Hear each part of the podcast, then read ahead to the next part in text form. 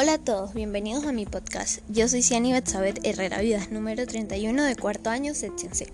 Hoy les hablaré de Ricardo Eliacer Neftali Reyes Baso Alto, mejor conocido como Pablo Neruda, y de su poema Tiranía.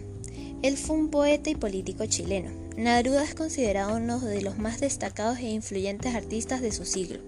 Entre sus múltiples reconocimientos destaca el Premio Nobel de la Literatura en 1971 y un doctorado honoris causa de la Universidad de Oxford. El estilo de Pablo Neruda era inconfundible, escribía centrándose en todos los sentidos, oír, oler, mirar. Con ello buscaba la descripción de una escena o sentimiento lo más natural posible para transmitírsela al lector, esa verdad y hacer entrar en su poema o en su escrito. Neruda era preciso a la hora de buscar las palabras adecuadas para emocionar al lector, sobre todo en las cosas inanimadas, aquellas más difíciles de describir. Utilizaba mucho las metáforas y símiles para crear descripción detallada y emocionales sobre las personas, cosas, naturaleza y sentimientos.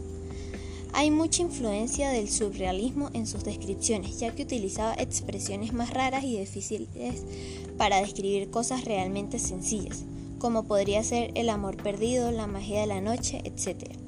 Esta personificación aumenta los efectos y la universalidad de su poesía, porque Neruda daba vida, emoción y aliento a todas las cosas del mundo.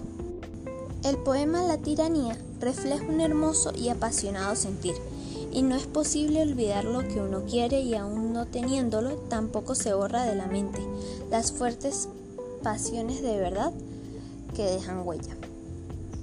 Los sentimientos que refleja el mismo son amor y desolación en la primera estrofa. Oh dama sin corazón, hija del cielo, auxíliame esta solitaria hora, con tu dirección indiferencia de arma y tu frío sentido del olvido. Desesperación en la tercera estrofa. Qué espeso latido se siembra en mi corazón, como una ola hecha todas las olas. En mi desesperada cabeza se levanta, en su esfuerzo de salto y de muerte. E injusticia en la última estrofa. Hay algo enemigo temblando en mi certidumbre, creciendo en el mismo origen de las lágrimas, como una planta desgarradora y dura, hecha de encenadas hojas amargas. Mi punto de vista del poema es, el motivo puede ser un desamor del pasado de la actualidad.